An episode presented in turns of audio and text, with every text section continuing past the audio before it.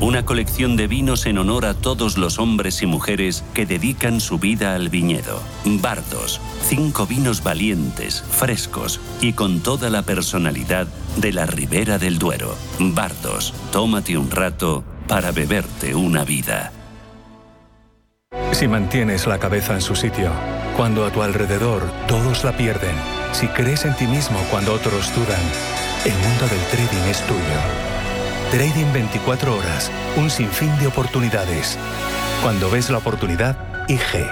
Todas las operaciones conllevan riesgo. 76% de las cuentas de inversores minoristas pierden dinero en la negociación de CFD con este proveedor. Debe considerar si comprende el funcionamiento de los CFD y si puede permitirse asumir un riesgo elevado de perder su dinero.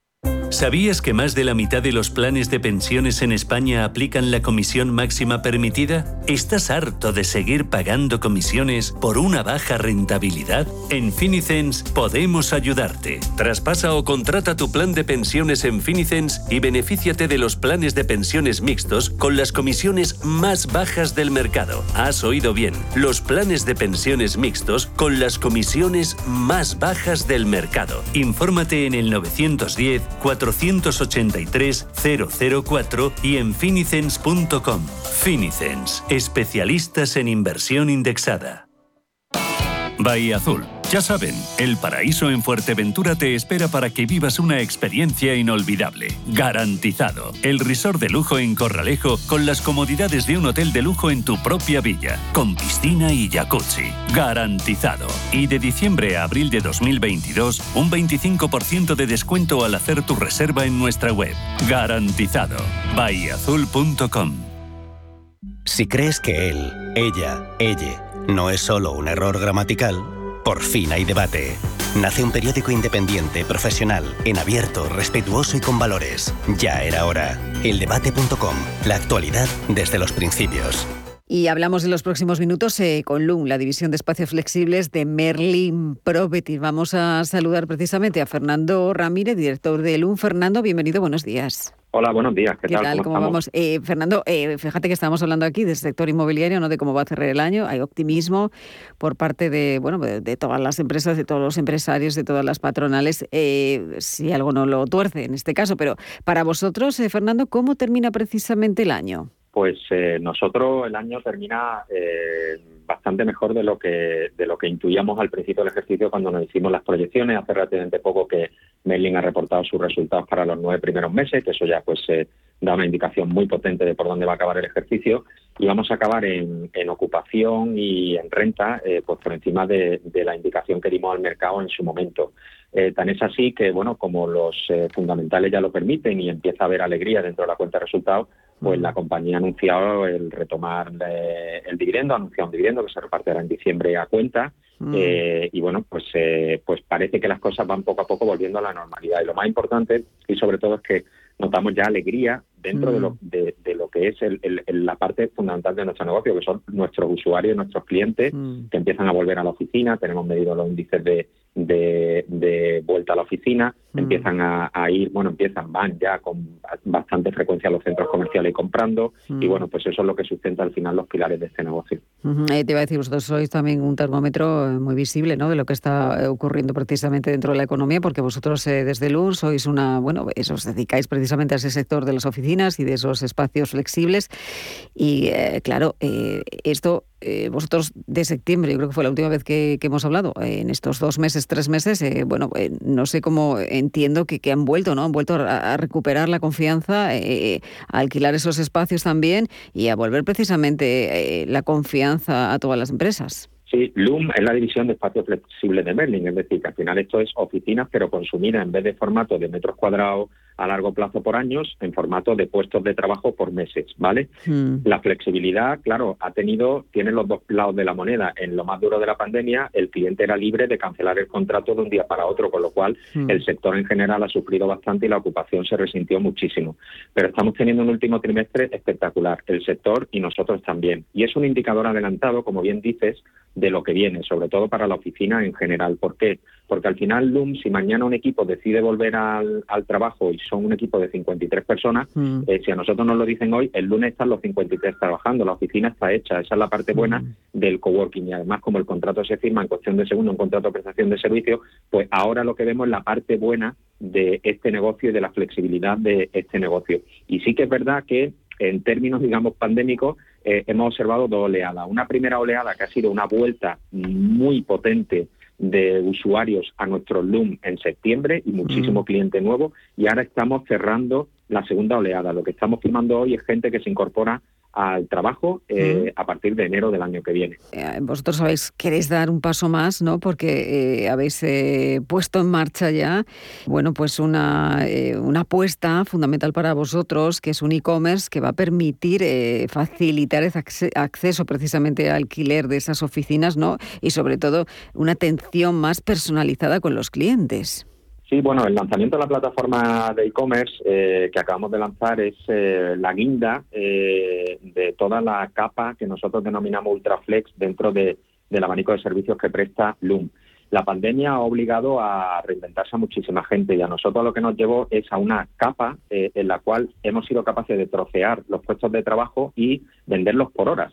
Mm. con lo cual, cualquiera de nuestros productos, tanto en formato de puestos de trabajo como en formato de salas de reuniones, se pueden consumir por horas. Esto es una cosa que, bueno, que no existía, que LUM ha, traído la bandera de ser el primero y la guinda era que hasta ahora, si cualquier autónomo, cualquier equipo pequeño eh, que nos llegaba a través de marketing digital a lo que es nuestro ecosistema, la web, quería contratar esos puestos de trabajo, esa sala de reunión por hora, al final llegaba un momento en el proceso en que eh, teníamos que eh, hacerlo, digamos, en analógico. Mm. Y ahora, pues lo que hemos hecho es a lo que estamos acostumbrados en otros sectores, que es que mm, pues con la tarjeta es tan rápido como en un clic ya tienes el puesto de trabajo y puedes venir a cualquiera de nuestros Loom eh, pues en el momento en que hagas la reserva. Es decir, mm.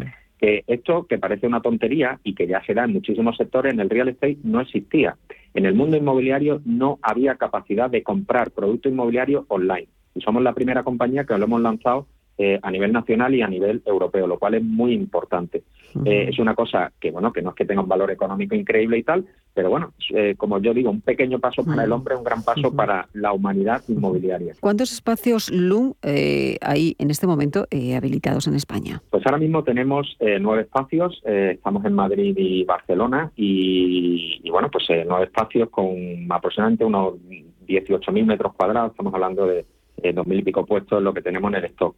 Pero precisamente como el flex está creciendo mucho y se mm. está moldando a toda esta nueva normalidad como, como, como un zapato al pie correcto, mm. eh, pues eh, claro, lo que, tenemos, lo, que, lo que va a crecer la huella en 2022 es un nivel que no habíamos alcanzado nunca. Básicamente va a crecer el número de espacios, el número de puestos disponibles en nuestra red en un 50% en proyectos que ya están en construcción durante 2022. Cualquiera puede contratar un servicio, puede ser una empresa, puede ser un particular, puede ser un autónomo. Claro, puede ser una corporación o puede ser un, autónomo. Nosotros en la pandemia, curiosamente, sacamos productos precisamente que eran muy económicos, pero porque era un, formato de pago por uso, ¿no? No tenías que ligarte un contrato de arrendamiento a largo plazo o a, o a puestos incluso por meses. Entonces, si te apetecía un día salir de casa porque el teletrabajo ya se te caía encima, pues era tan sencillo como comprarte un bono para poder utilizarlo por hora en cualquiera de nuestros espacios. Mm. Eso ya lleva existiendo, ha sido un éxito. Tenemos un mm. montón de autónomos y pequeñas empresas que van a diario a nuestro espacio para salir de los, del ostracismo del teletrabajo. Se ha dado el caso incluso de gente que su empresa le ha obligado a teletrabajar y que por no estar en casa durante tanto tiempo se han pagado de su propio bolsillo estos productos y se han ido moviendo por nuestra red de LUM pagando por horas. Eh, entonces, bueno, es muy eficiente porque con una buena planificación no estás obligado a pagar por un puesto de trabajo todos los meses aunque vayas la mitad. Si vas la mitad, pagas por la mitad. ¿Qué papel tiene precisamente la digitalización en esa gestión de un espacio de trabajo como es Loom? Bueno, a ver, eh, un servicio eh, que ocurre en un espacio físico no convive bien con la transformación digital. Por eso, la transformación digital en el inmobiliario en general ha llegado tarde. Mm, pero porque eh, va de sí. Es decir, como mm. yo suelo expresarlo, los edificios no se pueden subir a la nube. Hay otras muchísimas industrias de negocios que es simplemente llevar la cuenta de resultados a la nube y ahí ocurre todo. Eh, nosotros no, ocurre todo en el espacio. Pero dicho eso, tímidamente eh, estamos llevando la transformación digital hasta donde se puede. Mm. Eh, un ejemplo de la transformación digital es la posibilidad de comprarte un puesto y hacerlo todo online y aparecer mañana en el Loom que tenemos en Ramón de la Cruz en Salamanca mm. eh, con, tu, con tu justificante y tu control de acceso ya permitido y tu puesto de trabajo garantizado sin haber tenido ninguna interacción previa con nosotros, habiéndolo hecho todo online. Y después, a través de una aplicación, lo que sí hemos llevado es la interacción con el espacio un mundo digital todo el sistema de reservas de puestos, todo el sistema de reservas de salas, todo el sistema de, oye, los eventos que se ofrecen, mm. la asistencia a esos eventos también se reserva. Todo eso se hace eh, a través de una aplicación online. Pero no mm. perdamos de vista lo que ocurre físicamente en los espacios, que eso es lo más enriquecedor, el mm. trato persona a persona. Estas hosts que tenemos al servicio de la comunidad en los espacios se desviven por mejorar la calidad de vida y el día a día del trabajador para que vaya a gusto, para que esté feliz en nuestro espacio. Y eso es una cosa que no se consigue con la frialdad de la pantalla, sino con el trato humano y el cariño. Eh, descríbenos uno de los eh, espacios LUM que tengáis en Madrid, el más innovador. Bueno, todos tienen, nosotros hemos tirado porque cada espacio tenga su propia personalidad. Hay hmm. ciertos elementos comunes que es el estándar que nosotros marcamos, pero es verdad que hay espacios que se escoran más hacia un diseño más contemporáneo y estándar que se amolda mejor, eh, a lo mejor a lo que quiere una corporación, porque no lo olvidemos, el 70% de los usuarios de estos espacios ya han pasado a ser corporaciones tradicionales de toda la vida, hmm. usuarios habituales del modelo convencional, de la oficina, tal como la conocíamos hasta hace poco. Eh, la gente tiende a pensar que esto del coworking está lleno de startups y no es hmm. así. Hmm. Las startups son una parte importante, son consumidores naturales de este producto, pero en nuestra red en concreto no ocupan más o menos un 30%. Entonces, hay espacios que están más concebidos hacia el mundo startupero, entonces, bueno, pues tienen un look and feel mm, acorde con eso y otros que tienen un look and feel un poquito más eh, convencional. Pero en todos ellos el nivel de servicio es el que os comentaba. Tenemos, bueno, pues eh, espacios tan chulos como, por ejemplo, en la Real Fábrica de Tapices, que tiene unos jardines maravillosos. Acá ahí nos vamos. ahí nos vamos. De Madrid, sí, ahí os vais. Ahí si hace buen tiempo es maravilloso el sitio. O bueno, tenemos incluso pues espacios en... Eh, hemos abierto uno en Pozuelo, en el Parque Empresarial Ática, que ha sido un caso de éxito, porque bueno, es un sitio que parece menos obvio y resulta que hay todo un mercado de, de gente que trabaja eh, o que vive en Pozuelo y alrededores que no que no les gusta pisar Madrid. Y que entonces bueno pues el espacio lo hemos abierto lo hemos abierto 100% ocupado una vez terminada la obra no o sea nos ha sorprendido positivamente de hecho bueno. y lo ideal es, además, que estos productos permiten la movilidad por toda la red. O sea, que es que no, no se ciña un espacio solo, es que puedes moverte por todos los espacios. Pues Fernando, muchísimas gracias eh, por acompañarnos en este con inmobiliario y darnos este tipo de soluciones que, bueno, eh, yo no sé cómo veis el 2022, pero desde el UN, ¿cómo se ve? En positivo, sí. Estamos muy, muy contentos con cómo están saliendo las cosas y muy estimulados con, con las perspectivas del 2022. Muy bien, pues eh, muchísimas gracias, Fernando Ramírez, director del UN. Gracias, un placer, buen día. Gracias a vosotros. Felices fiestas. ¿eh? Igualmente.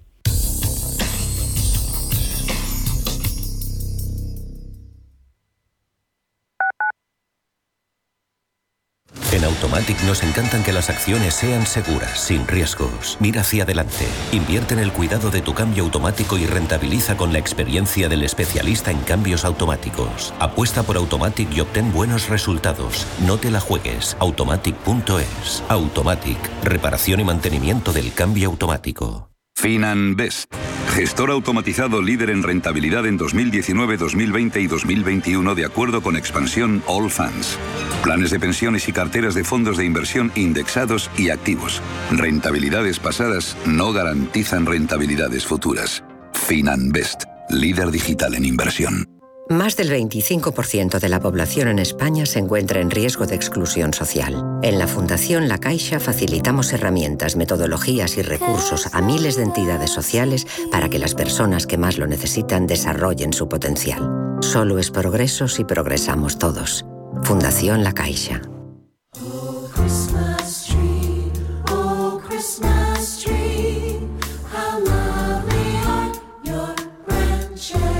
El árbol de Navidad decorado se cree que apareció a principios del siglo XVII en Alemania. En 1605, un árbol fue decorado para ambientar el frío de la Navidad, costumbre que se difundió rápidamente por todo el mundo.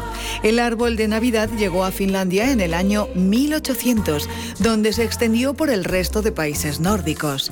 llegó a Inglaterra en 1829 y fue el príncipe Alberto, esposo de la reina Victoria, quien ordenó adornar el castillo de Windsor con un árbol navideño en 1841. En Suecia mantienen el árbol adornado y con sus luces hasta 20 días después de la Navidad.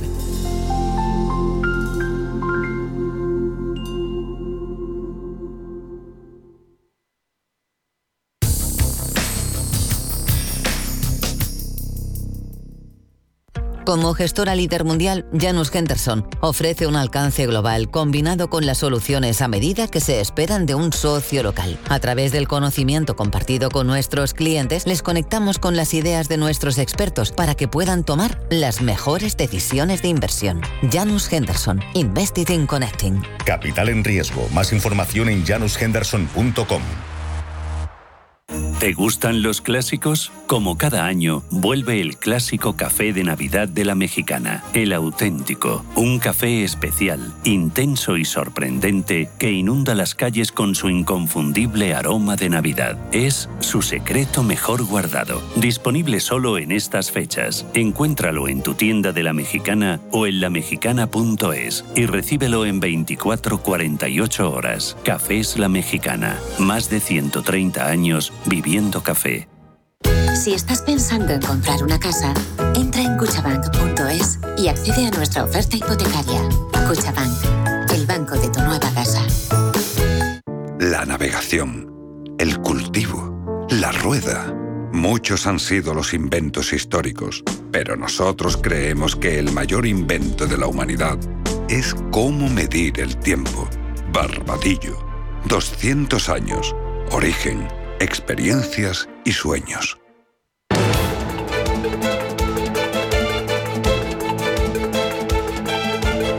Esto es Capital Intereconomía.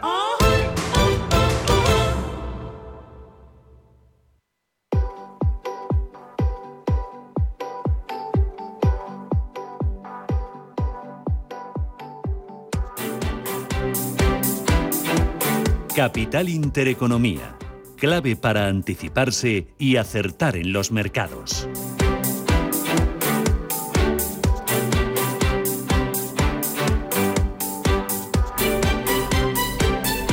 Esto es Radio Intereconomía, Capital Intereconomía. Son las 11 y 8 minutos de la mañana y hoy tenemos una mesa especial. Buah, una mesa bárbara, de lujo. Hoy vamos a hablar de la experiencia de empleado y de la experiencia de cliente cómo han cambiado en estos últimos meses, qué es lo que ha significado el COVID, qué es lo que está significando la digitalización y también vamos a hablar de sostenibilidad, ¿por qué no? La palabra de moda. Bueno, tengo una mesa auténticamente de lujo y me acompaña Jorge Martínez Arroyo. Jorge, ¿qué tal? Buenos días, bienvenido. Buenos días, un placer. Bueno, estoy encantada de tenerte aquí en Radio Intereconomía. ¿Qué te parecen los estudios? Bueno, una maravilla, una pena, una pena que no, que no hayamos venido antes, pero vendremos más a menudo ya. Nada, cuando quieras, esta es tu casa. Jorge Martínez Arroyo es presidente de DEC y fundador de Panoramics Ventus y es un poco el promotor de, esta mesa y de este encuentro en el que nos ha embarcado a todos. Eh, nos ha traído a Cecilia Bonet, que es presidenta del grupo BNP Paribas. Cecilia, ¿qué tal? Buenos días, bienvenida. Buenos días, muchas gracias. Oye, tenía muchas ganas de conocerte.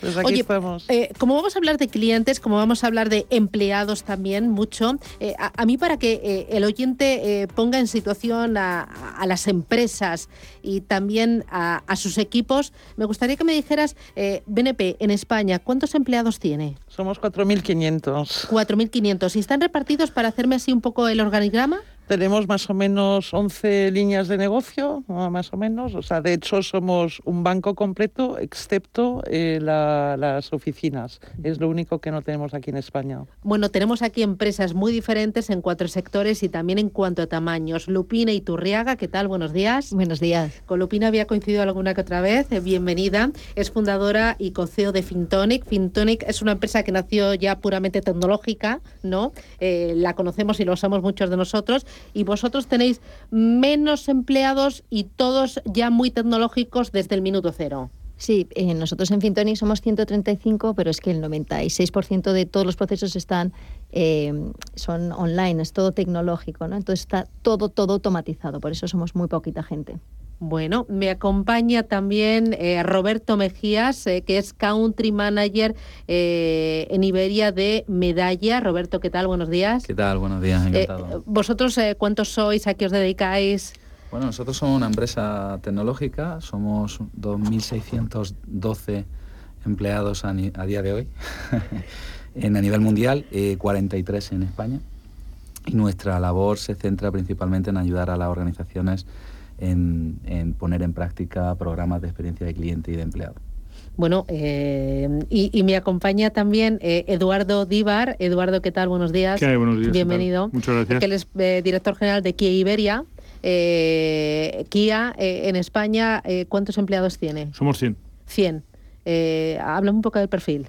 Bueno, somos 100 empleados en, las oficinas centrales, en los cuales tenemos que departamento de postventa, departamento de marketing, departamento comercial, porque luego hay que llevar, hay que conducir a una red de concesionarios de 80 concesionarios con más de 250 instalaciones en toda España y habrá más o menos unos 1.000, 2.000 eh, empleados en esta red de concesionarios, que al final son los concesionarios que venden los coches. Nosotros lo que hacemos es vender a los concesionarios los coches como facturación wholesale y son los concesionarios que tienen que hacer la experiencia de cliente, los que tienen que poner el coche en la calle, los que tienen que atraer al cliente para venderles el coche. Nosotros hacemos una comunicación global, pero luego lo concesionario lo lleva a cabo. Bueno, eh, a mí me gusta preguntaros porque yo creo que así el oyente se da cuenta de que tenemos aquí empresas de distintos sectores, de distintos tamaños y con distintos perfiles de empleados. No tiene nada que ver el eh, perfil de empleado de, eh, de Kia con el de Fintonic, pero seguramente que muchas de las estrategias que estáis aplicando y mucha también de la visión presente y futura que tenéis coincide. Eh, cuando eh, preparábamos un poquito la mesa, eh, me, hablabais vosotros de compromiso, de un proceso sin tregua, de que el cliente y el empleado deben estar en el centro, de que para tener un cliente satisfecho, el empleado tiene que ser el primero que esté comprometido, que esté también satisfecho. Em, Lupina, por ir un poco hacia atrás, ¿cómo ha evolucionado? Porque me decís que esto es un proceso continuo, es un proceso sin tregua, ¿no? No hay que bajar la guardia eh, vosotros en Fintonic lleváis eh, operando cuántos años ya? Bueno, vamos a hacer 10 años y empezamos cuatro personas cuatro personas. Claro, en una empresa que ha crecido de esta manera, que ha sido eh, digital desde el minuto cero, ¿cómo ha evolucionado esa experiencia de empleado que luego ha repercutido en el cliente y cuánto ha tenido que ver la pandemia?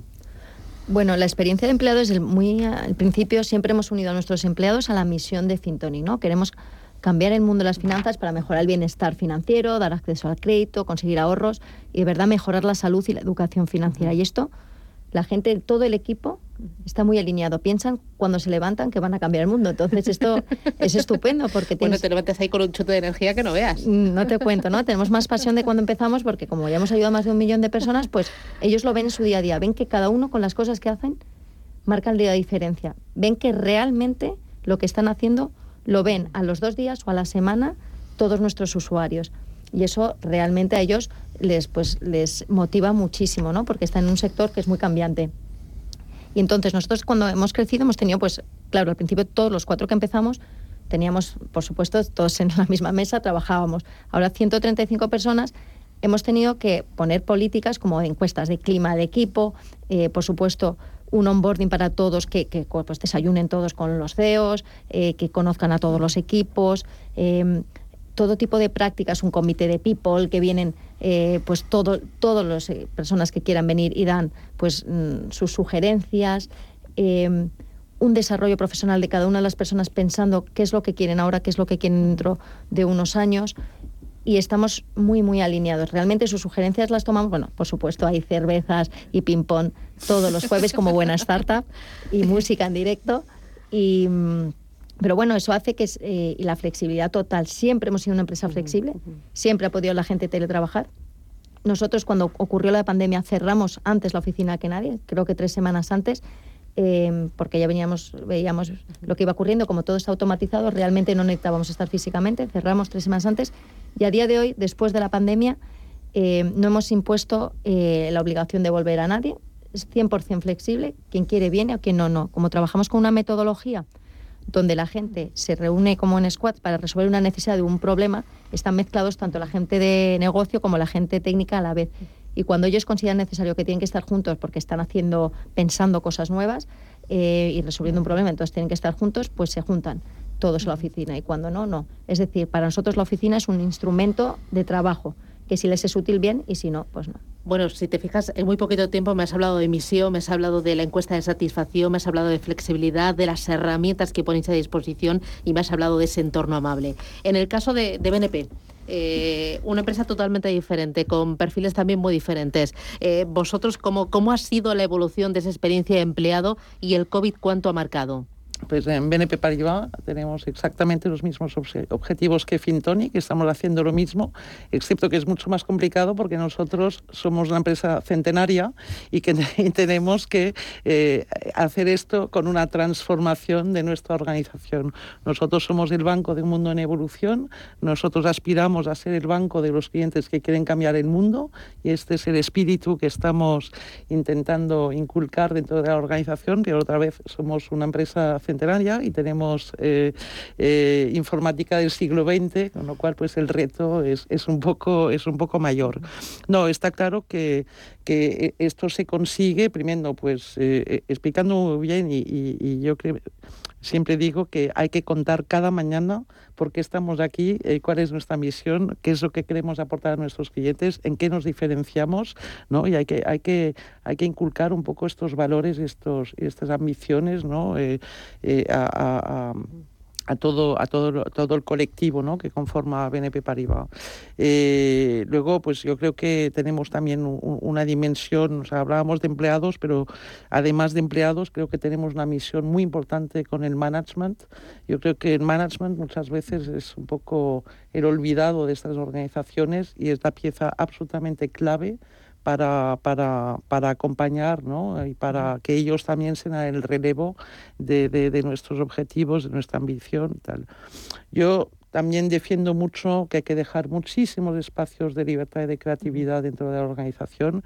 He tenido muchísimas ocasiones de hacerlo, no sé, pienso en, en una una de las filiales que dirigían aquí en España, que solo al llegar veía que había como mucha distancia entre el comité de dirección, ¿no? Eran todos directores y señores muy que tenían muy claro lo que querían hacer y veía muchos jóvenes que estaban muy insatisfechos. Entonces eh, cogía un grupo de jóvenes y les di pues varias temáticas. ¿Cómo piensas que tenemos que posicionarnos con los clientes del futuro? ¿Cómo, que, cómo harías la digitalización? No sé, les di tres o cuatro temáticas ahí fue la revolución, pero es ahí o donde porque les permitiste participar y proponer de forma activa. Porque hay que dar esto, hay que crear estos espacios de creatividad, de, libertad.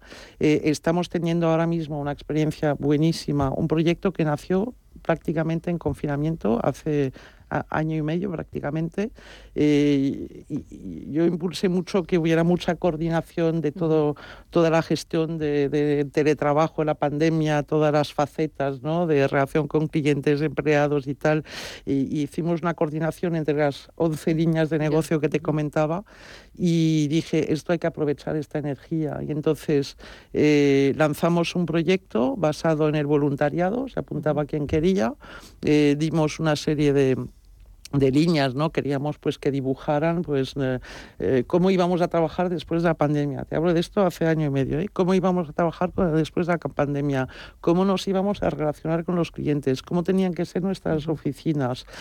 Bueno, hay toda una serie de temáticas, se apunta todos formados a Agile, metodología Agile todos han participado casi un poco menos de 200, pero había más candidatos, o sea que tengo ahí mucha más reserva y han sacado eh, propuestas muy, muy, muy concretas de organización del trabajo, de hecho es la que vamos a, implementar. Ellos han, definido pues categorías y, un trabajo híbrido y el que escoge pues trabajar una, un día a la semana, dos, tres o cuatro en la, en la oficina. ¿no?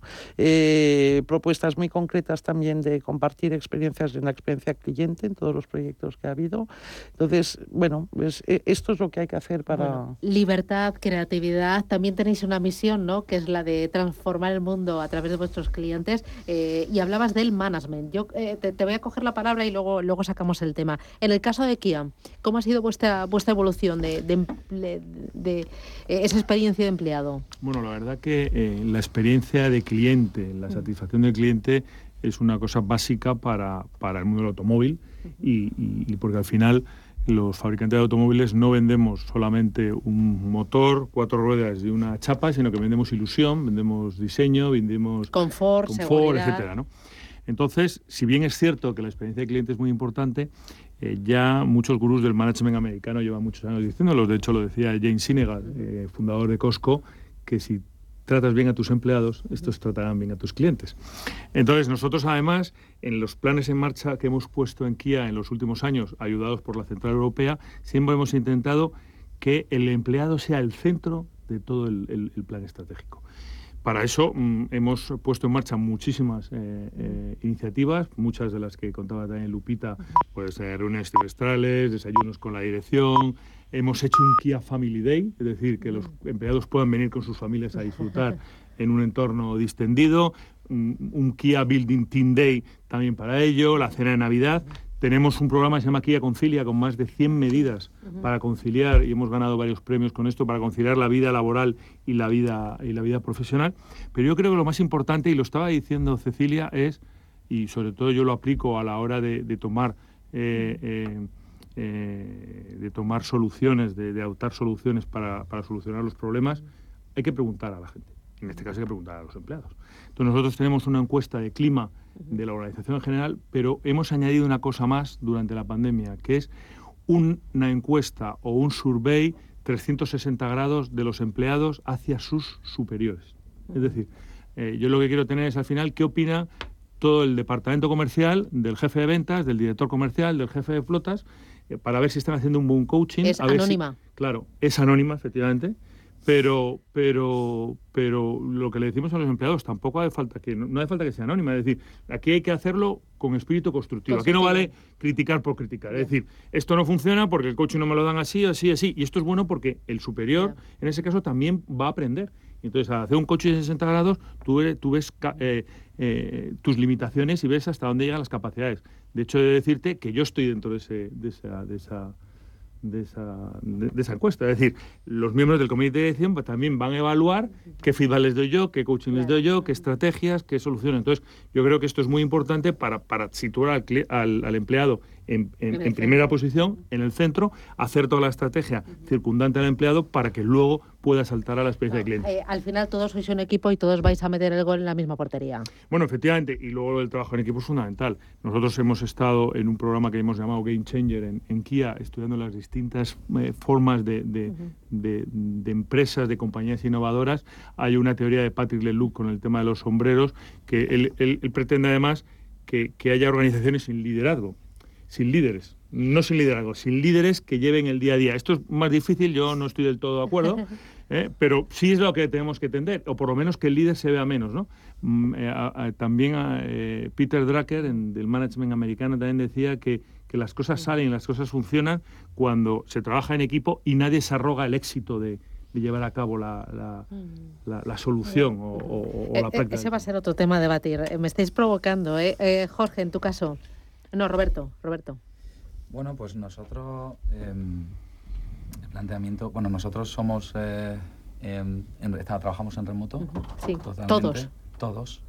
¿Pero de siempre o ahora con la pandemia? Desde siempre, desde siempre, al menos aquí en España, ¿vale? vale. Eh, es verdad que hay otra, otras eh, regiones que efectivamente tienen oficinas físicas para que vayan la gente a su discreción. Claro, al trabajar en remoto no es más difícil el compromiso. Depende, depende si ya lo llevas innato en, en, tu ADN. Es decir, si culturalmente ya entiendes que la empresa para la que trabajas tiene esa, esa, ese pensamiento, esa misión, eh, es más fácil de gestionar. Obviamente no podemos prescindir del contacto físico, ¿no?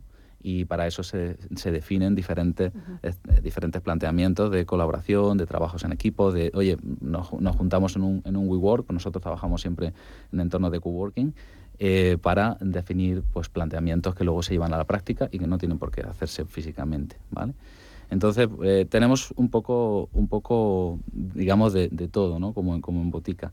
Y el planteamiento básico es, simplemente trabajar eh, en, un, en, un, momento en el que, oye, la idea que tú tengas la puedas compartir dentro de la organización, se pueda evaluar, se pueda determinar si tiene una sostenibilidad y, y no tiene por qué ser algo excluyente, siempre inclusivo, ¿vale? Eh, tanto desde el plano cliente como desde el plano empleado, ¿vale? Porque al final del día eh, nosotros nos dedicamos a nuestros clientes, pero toda la innovación, toda la evolución en nuestra mejor práctica con ellos y toda la innovación a nivel de producto y de tecnología tiene que nacer desde el know-how y del expertise que cada día entregan nuestros empleados. ¿no?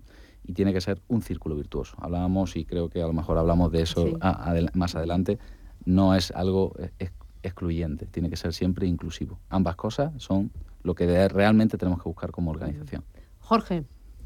Mira, yo quería saltarme un poquito el tema para explicaros que, las personas que tenemos aquí, las empresas que tenemos aquí, ¿no? de BNP Paribas, eh, Fintonic, Kia, y en el caso de, de, Medalia, ellos son, digamos, uno de los motores que ayudan a otras empresas a mejorar la experiencia de empleado y cliente.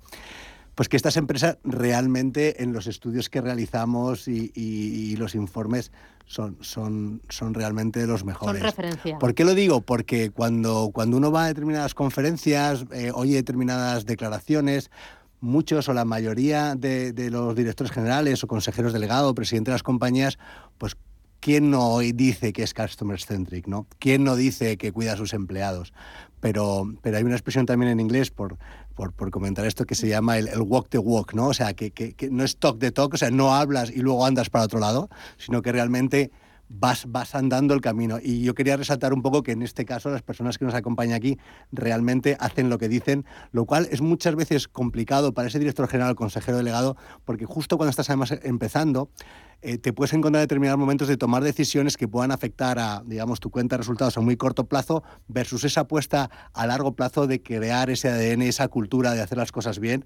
Y bueno, todos tenemos esa tentación de tirar al corto plazo, intentar salvar los muebles y luego decir unas cosas bonitas para realmente contentar, digamos, a los inversores, a los medios o a, los empleados. ¿no? Entonces, yo, creo que el ser auténtico es muy importante eh, como director general, como consejero delegado, y que eso es lo que luego eh, ven los empleados. Es decir, son coherentes esos directores generales entre lo que dicen y lo que hacen. Y cada una de las pequeñas decisiones que se toma una empresa acaban llevando a la empresa a que realmente entregue una experiencia diferencial al cliente de acuerdo con su misión y que también haga que el cliente, perdón, que el empleado todas las mañanas tenga una razón para levantarse. Eh, eh, me voy a ir a la primera paradita publicitaria, pero hay varios temas que han ido saliendo aquí. Uno, el tema de la organización sin líderes. Otro, el compromiso y la implicación del management o el ponerle en valor. Y y eh, también el tema de las herramientas. ¿Qué herramientas utilizáis para medir y para eh, seguir ese proceso que me decís que es infinito y que nos lleva al más allá? Publicidad y vamos con ello.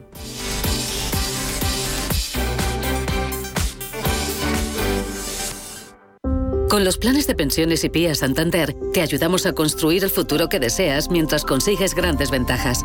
Porque ahora si traes tu plan de pensiones o tu seguro PIAS al Santander, te damos hasta un 6% de bonificación. Consulta condiciones en bancosantander.es o en tu oficina más cercana. Santander Previsión. Enfoca tu futuro. Cuando llega el frío, mis huesos y articulaciones lo notan. Condrohelp, de Laboratorios Marnis, contiene una alta concentración de condroitina, glucosamina, colágeno, ácido hialurónico y vitamina C. Disfruta de la movilidad de tendones, ligamentos y cartílagos. Compra ahora Condrohelp y llévate de regalo Mialtrim para complementar y favorecer tus músculos, huesos y articulaciones. Recuerda, pide tu pack 2x1 Condrohelp y Mialtrim en herbolarios y para farmacias adheridas a esta promoción. Más información en marnis.es. Deutsche Zurich Pensiones ofrece una amplia gama de soluciones para el ahorro colectivo y da respuesta a los diferentes perfiles inversores. Confía en Deutsche Zurich Pensiones para la gestión del plan de pensiones de tu empresa, con la solvencia de dos grandes grupos multinacionales como Deutsche Bank y Zurich Seguros. Asesórate llamándonos al 93 367 3830 o entra en dzp.es. Generosidad justicia, amor. Los mensajes que estos días inundan nuestras calles deben ser la expresión sincera de las gentes que quieren compartir su felicidad con los demás. También nosotros, la gran familia de Dehesa de los Canónigos, queremos ser un trocito de Navidad que repartas con los que más quieres. Dehesa de los Canónigos. Feliz Navidad. Bontobel Asset Management calidad suiza con el objetivo de obtener rendimientos superiores a largo plazo. En Bontobel Asset Management siempre estamos a la vanguardia de las inversiones activas en bonos y acciones. Para más información, entre en nuestra página web bontobel.com barra am. Bontobel Asset Management, su especialista global en fondos de inversión.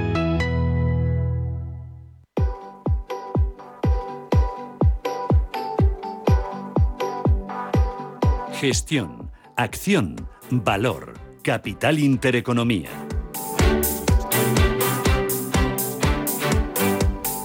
Hoy una mesa especial en la que hablamos de experiencia de empleado y experiencia de cliente con Cecilia Bonet de BNP Paribas, con Eduardo Divar de Kia Iberia, con Lupini Turriaga de Fintoni, con Roberto Mejías de Medalia y con Jorge Martínez Arroyo, que es presidente de DEC. Hoy hablabais de las herramientas. Eh, todos me decís que preguntar, preguntar. Eh, Roberto, eh, ¿qué herramientas se pueden utilizar para medir y para seguir? La experiencia de, empleado y por lo tanto de cliente? Bueno, nosotros somos una empresa tecnológica que nos dedicamos a eso, por tanto las herramientas existen, ¿no? Pero más allá de eso, como estábamos comentando hace un momento en la publicidad, lo importante es eh, hacer una escucha continua.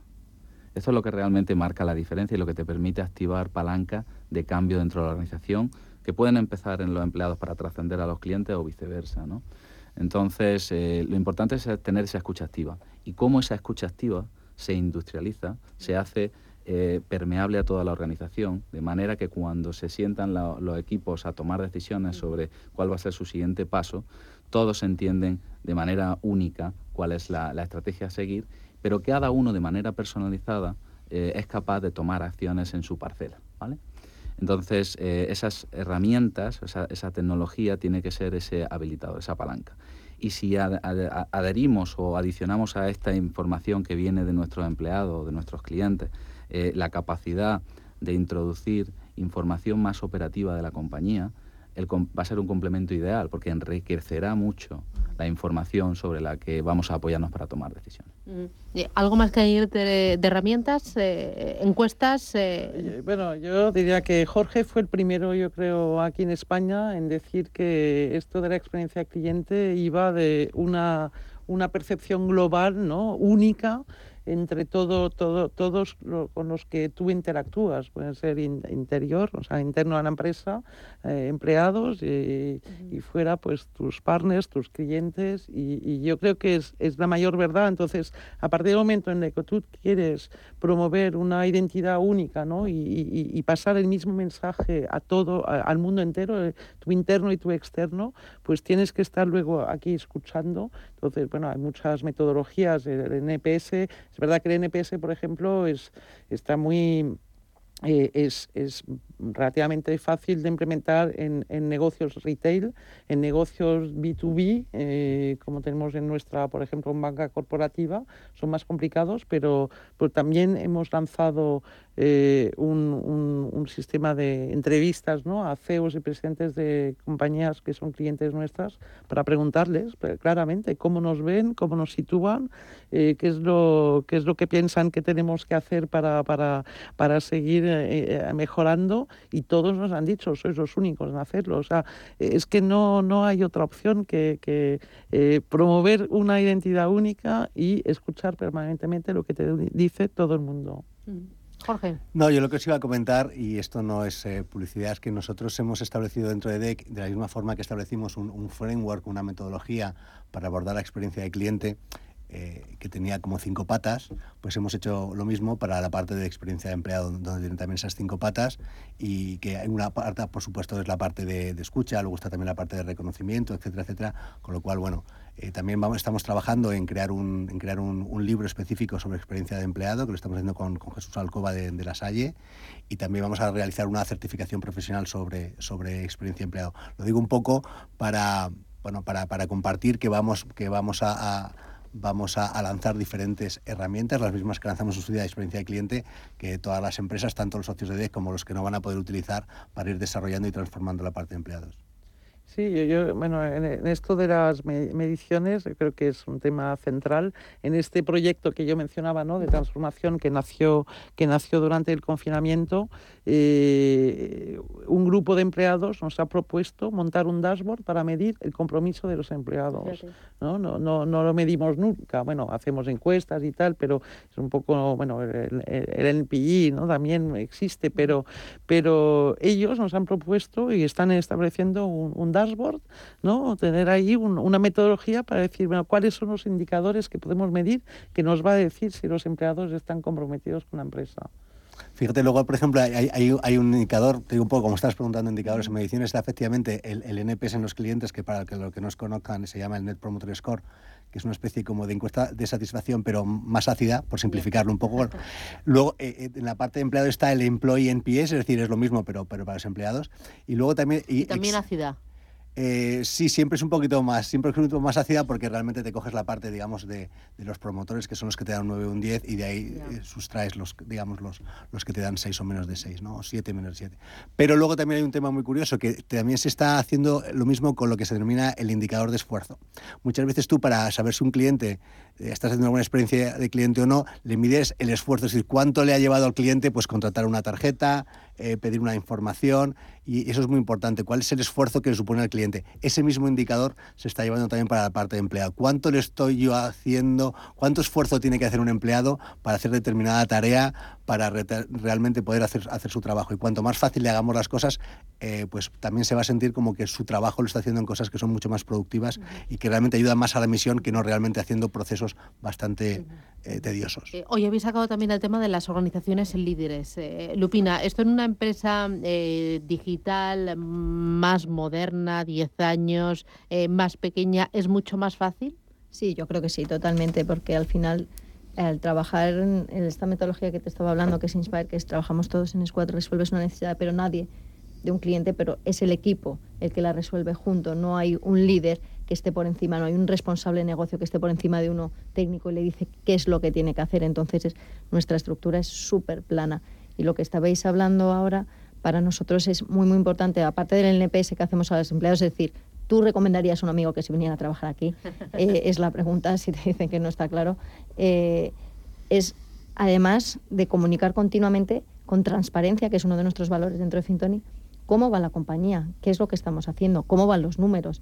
Ellos saben todo, cada mes es como si fueran un consejo, nuestro consejo, ¿no? Ven absolutamente todo y ven cómo ayudarnos. Entonces esa comunicación continua, que nos sentamos todos y físicamente estamos todos juntos o, o bueno, vosotros sois pocos y lo podéis hacer, ¿no? Por eso es, al tener todo automatizado no necesitamos crecer en gente. Esto nos ha ayudado muchísimo a no tener jerarquías, a que haya mucho reconocimiento y que todo el mundo se vea muy reconocido cuando hace algo, a esta comunicación continua que estamos hablando y hacer todas estas herramientas en EPS o a la oración 360 que te valoren a ti, te digan, oye, ¿en qué puedes mejorar? De una manera siempre constructiva porque si no puedes destruir, pero incluso les informamos a cómo hablar en los chats públicos, porque realmente si no hablas de una manera constructiva, eso te puede generar eh, realmente que, que, los equipos se vengan abajo, ¿no? Entonces, bueno, estamos muy, muy alineados en no tener mucha jerarquía. En el caso de Kia. Bueno, la verdad es que eh, eh, una organización sin liderazgo no va a ningún lado, está claro, pero lo que hay que ver es si, cómo tiene que ser ese liderazgo, ¿no? Está claro que, un líder tiene que haber, lo que pasa que nosotros somos partidarios de achatar mucho las pirámides. Es decir, no se puede tener, y hay muchas organizaciones que en, un piso de 10 plantas el presidente está en la décima y entonces por, por planta se va viendo cuál es la, cualificación o, el nivel en la empresa. ¿no? Pero está claro que hay que trabajar en equipo, que es que es súper importante el que el líder pueda marcar la estrategia global de la empresa, pero las soluciones del día a día, las tácticas, las soluciones a corto plazo sean marcadas por los equipos y las lleven a cabo, ¿no? Porque al final, eh, y eso se ve muy claramente cuando a un empleado le das responsabilidad o no se la das. Es decir, puedes, te puede parecer que un empleado que no tiene responsabilidad puede no hacer un desempeño bueno, que, creas que no tiene capacidad para llevarlo, pero oye, el, empleado cambia de la noche al día en cuanto le das responsabilidad, en cuanto se ve que tiene su empowerment, ¿eh? esta palabra inglesa que, al final lo que significa es darle la autoridad suficiente o el poder. autoridad y responsabilidad, le estás pidiendo compromiso, reconoces la responsabilidad y su buen hacer, es eh, un conjunto de. Claro, y al final y al final mueves al, empleado a, comprometerse más con la empresa, a tomarse eh, más a pecho, más de manera personal los proyectos, lo cual hace que, la empresa mejore, porque es que al final, si utilizas a los empleados como si fueran autómatas, pues al final podrán hacer algunas cosas, pero luego en los momentos de dificultades, cuando haya que tomar decisiones difíciles, no lo podrán hacer. Mm, em, Cecilia. No, bueno, yo eh, está muy vinculado lo que yo decía de dejar este espacio, ¿no? Eh, de, creatividad. Claro, lo que pasa que en una empresa tan grande no es más complicado.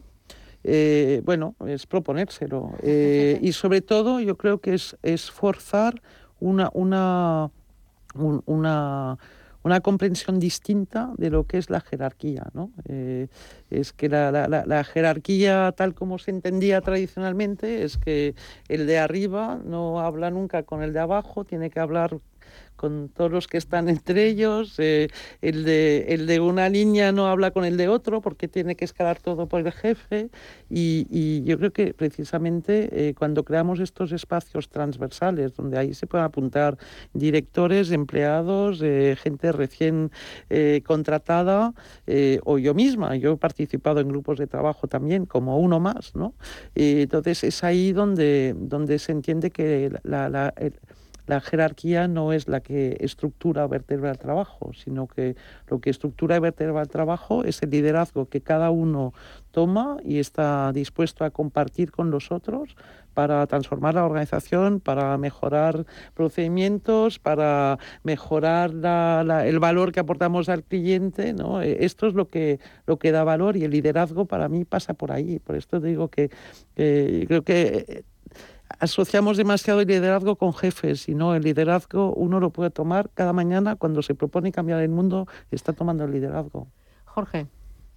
Pues la verdad es que al final tienes que hacer que cada uno sea, sea efectivamente su, sea, líder de la compañía de, una, de una u otra forma, con una u otra, otra responsabilidad.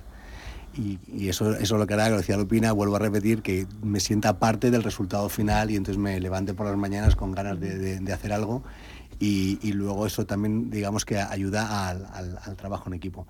Lo que, lo que, es importante es que nosotros pensemos, estábamos hablando antes de, de, los líderes y de los, de los managers y de los empleados. Entonces, aquí es muy importante el rol del manager. No sé si lo querías sacar tú antes, lo ha comentado antes. Sí, lo, he comentado antes, Cecilia. O sea, al final nosotros podemos aquí eh, hacer o decir muchas cosas muy bonitas, incluso se pueden hacer, eh, digamos, en, en, las reuniones de empleados y demás, pero la, la, principal razón por la cual la gente se marcha de una empresa es por su jefe.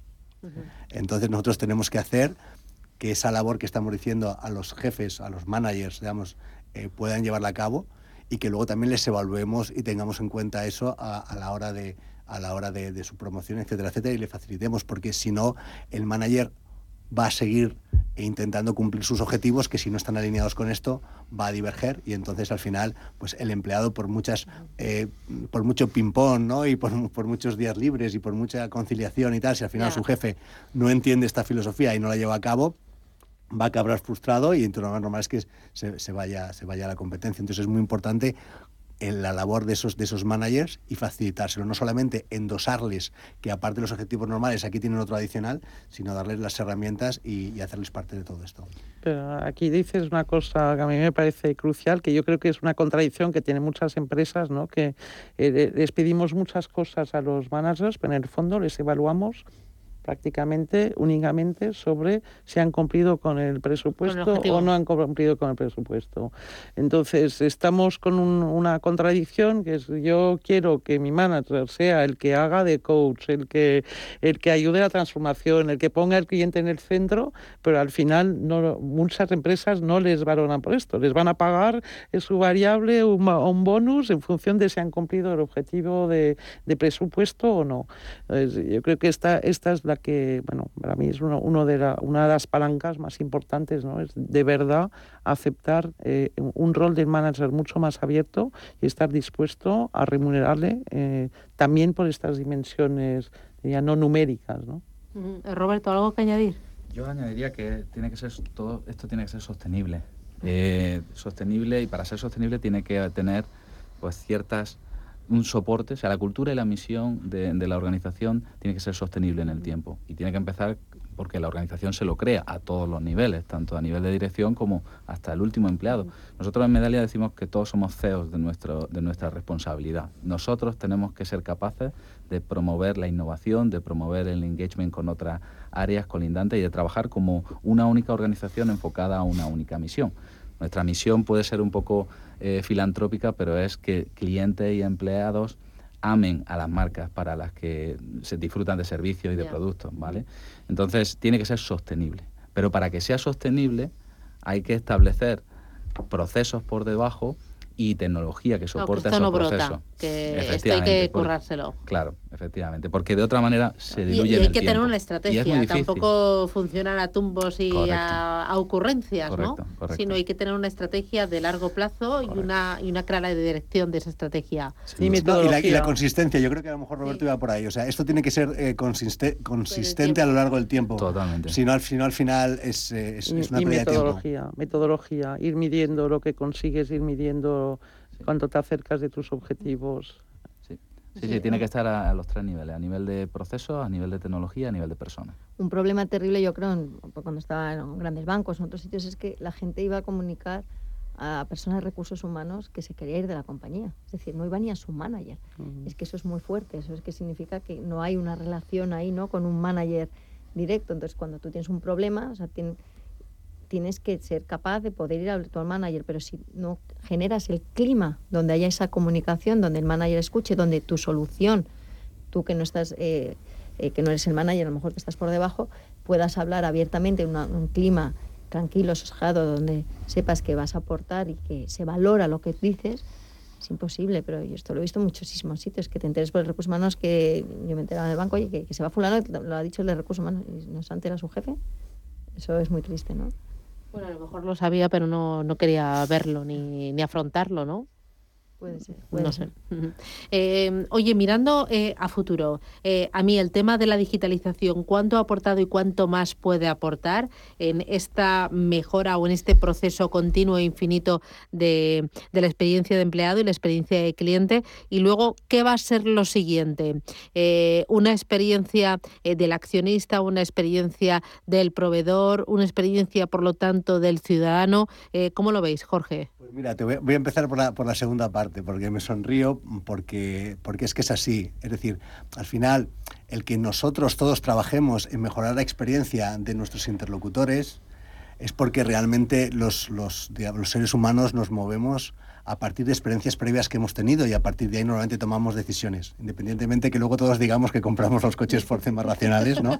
Pero la realidad es que nos mueve toda una serie... la emoción, ¿no? la pero, emoción. La, pero, la, emoción normalmente, como te comentaba, viene asociada a algo, a, a, una, experiencia. a una experiencia previa, ¿vale? Entonces, ¿qué es lo que pasa? ¿Por qué, ¿Por qué, se empezó por el tema de experiencia de cliente? Porque claramente había un objetivo mercantilista, ¿no? Ya, se empezaron a establecer metodologías porque si yo a un cliente le daba una experiencia que le vinculaba emocionalmente, iba, iba a ser unos ingresos recurrentes. Y luego a partir de ahí se ha, nos hemos dado cuenta del tema del empleado y efectivamente el tema del accionista, el proveedor, la experiencia del paciente, por ejemplo, que es súper importante, la experiencia del ciudadano.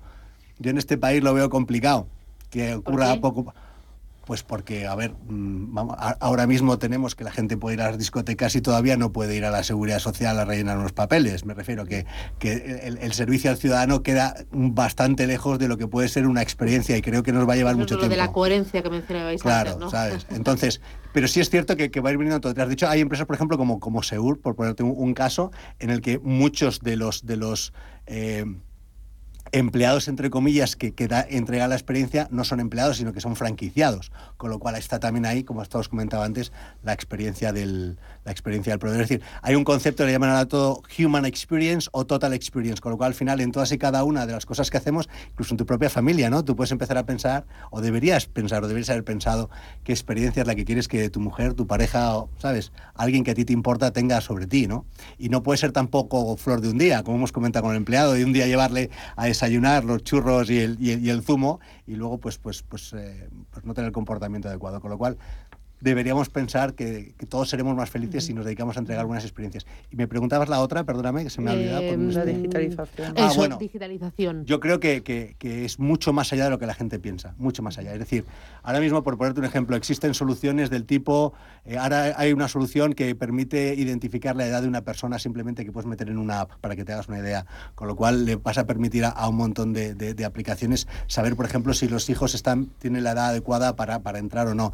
Tienes eh, soluciones que permiten a través del tono de voz sacar cuál es la propensión de compra o de recobro que hay.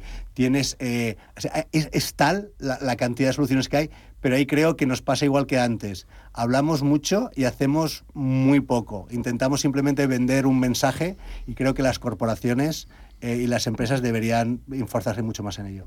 Cecilia, sí, no, yo creo que, bueno, es que Jorge lo ha dicho, ¿no? Eh, ahí, ahí, yo veo un escollo que precisamente porque la tecnología nos va a permitir y nos está permitiendo ya tantas cosas, tantas cosas que incluso no imaginábamos hace 5 o 10 años, que yo creo que hay un cierto riesgo de que nos perdamos y caigamos en el, en el gadget, ¿no? Entonces, eh, ahí para mí lo, lo muy importante es eh, siempre tener claro qué es lo que qué es lo que tú, tú, tú esperas, qué relación, qué vínculo quieres crear con tu cliente, con tu empleado, con tu proveedor, ¿no? Tienes que tener tú muy claro qué es lo que tú quieres, cómo te quieres identificar, cómo quieres que te vean. Tú al principio has dicho algo muy interesante que, que me lo ha apuntado porque me ha gustado mucho. Dice, aspiramos a ser el banco de los clientes que quieren cambiar el mundo. Correcto. Al final tienes un objetivo